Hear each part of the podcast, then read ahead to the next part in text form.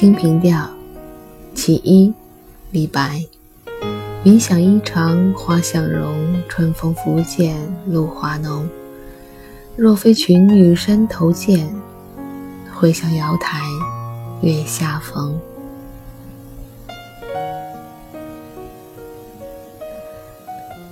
前些日子看了《妖猫传》，虽说这部剧的主角应该是白居易，那是日本人因为白居易而写的一篇小说所改编的电影。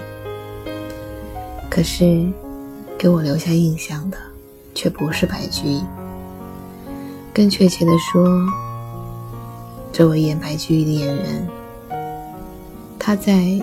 扮演白居易的时候，和以前在别的剧当中演的另外一个古人，看起来像是同一个人。我不懂表演，也不懂欣赏演技，但我知道的是，如果一个演员在不同的角色当中，给人留下同样的印象，甚至让人觉得这俩人是同一个人，这演技恐怕。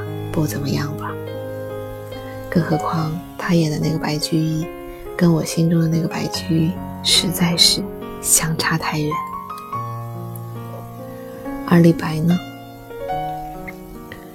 我们第一次看到电影当中的李白的时候，老公在旁边说：“这个导演怎么选了这么个人演李白？”这个化妆师怎么把李白画的跟个老疯子一样？我也略以为然。可是看完电影之后，所以我们再没有看第二遍，那李白的形象却反反复复的萦绕在我的脑海中。那个在极乐之宴上喝到微醺，倒在瑶池旁边。大笔一挥，写就《清平调》的李白，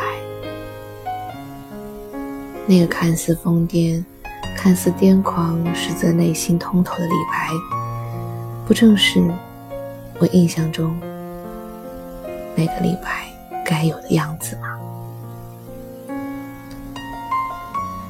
而这首著名的《清平调》当中的第一句，是多少人？对贵妃，对杨贵妃有了最深刻的印象。说到写杨贵妃的容貌，有了这一句之后，恐怕再也没有人敢写了。